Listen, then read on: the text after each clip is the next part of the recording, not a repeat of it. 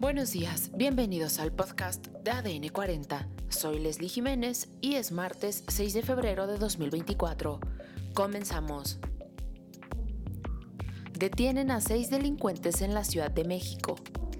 Diagnostican con cáncer al rey Carlos III. Regresan 68 personas movilizadas a Chiapas. Pero antes, en nuestro tema principal, Nayib Bukele se autoproclamó ganador de los comicios en El Salvador. Escuchemos a nuestro colega periodista Esteban González. Hola Leslie, sí, aquí estuvimos eh, este domingo viendo cómo se llevaron a cabo las elecciones en El Salvador y bueno, estuvimos recorriendo varias de las casillas de los centros de votación aquí en San Salvador y sus alrededores. Estuvimos en Panchimalco, estuvimos en Apopa y en Mexicanos que están al sur, al norte y al occidente respectivamente. Y todo se llevó en, en, orden hasta donde lo que pudimos observar y lo que hemos escuchado es que no hubo realmente ningún tipo de incidentes o algún tipo de episodio de violencia, sino que todo se llevó de una manera pacífica. Había, por supuesto, cercos de seguridad en muchos de estos centros. Veíamos a policías armados, veíamos presencia del ejército del Salvador y las reacciones pues han sido tardadas. Ha salido el candidato Joel Sánchez de Arena de la Alianza Republicana Nacionalista a decir que bueno, están esperando los resultados. En la noche de este mismo domingo, el candidato Manuel Flores del Frente Farabundo Martí para la Liberación Nacional, pues celebró que realmente el partido no va a desaparecer y bueno que aquí siguen. Eh, recordemos que esta oposición eh, viendo los resultados cómo se perfilan los cuales son actualizados por el Tribunal Superior Electoral pues indican que todo parece ir de acorde a lo que se pronosticaba en un inicio.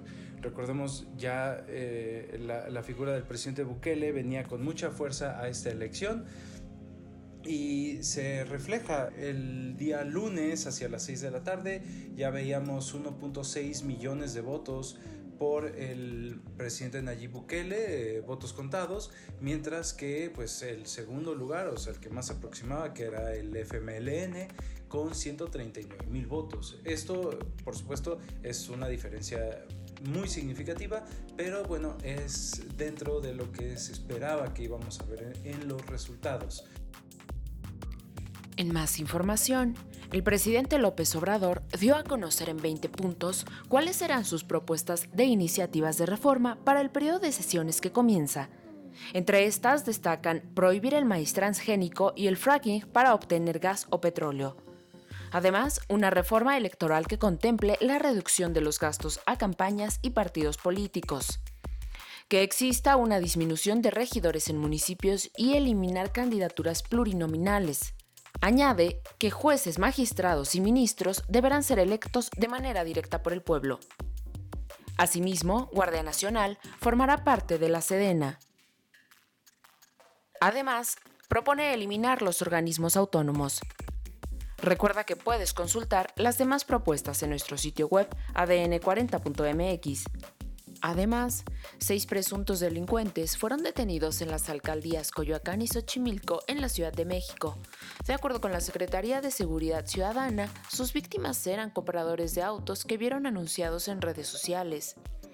Tras el apoyo de los monitoristas del C2, fue posible detener en la colonia Pedregal de Santo Domingo a dos hombres de 19 y 37 años y dos mujeres, ambas de 37 años, quienes fueron puestos a disposición del agente del Ministerio Público correspondiente, quien determinará su situación legal.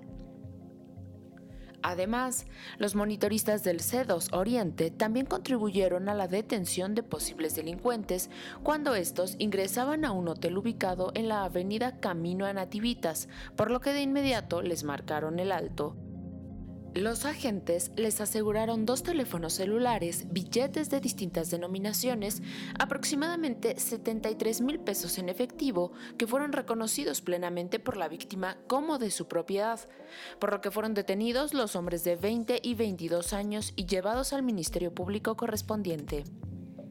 Por otro lado, este fin de semana se movilizaron las últimas 68 personas, integradas por 17 hombres, 16 mujeres, 15 niñas y 7 niños del poblado de Nuevo Chegel y Puerto Rico del municipio de Socoltenango, quienes manifestaron un sentimiento de temor de lo que les ocurra a su regreso el contingente fue auxiliado por autoridades municipales de protección civil y elementos de la Policía Estatal Preventiva, que desplegó un operativo de seguridad únicamente al embarcadero Los Capulines, de donde los desplazados partieron rumbo a las comunidades de origen.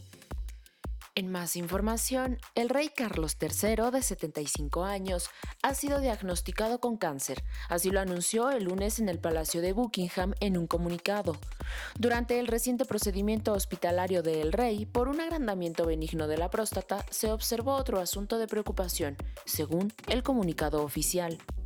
Y en los deportes, la Fiscalía General de Justicia de Nuevo León dio a conocer que se logró la detención de uno de los presuntos implicados en el asesinato de la tía del futbolista Rodolfo Pizarro. Se trata de Eduardo Alfonso, de 26 años, acusado de secuestro agravado y por relación en el homicidio de Elizabeth Tomás González, de 62 años. Esto fue todo por hoy en el podcast de ADN 40. Soy Leslie Jiménez y recuerda seguir a ADN 40 en Spotify, Apple o tu plataforma de audio favorita.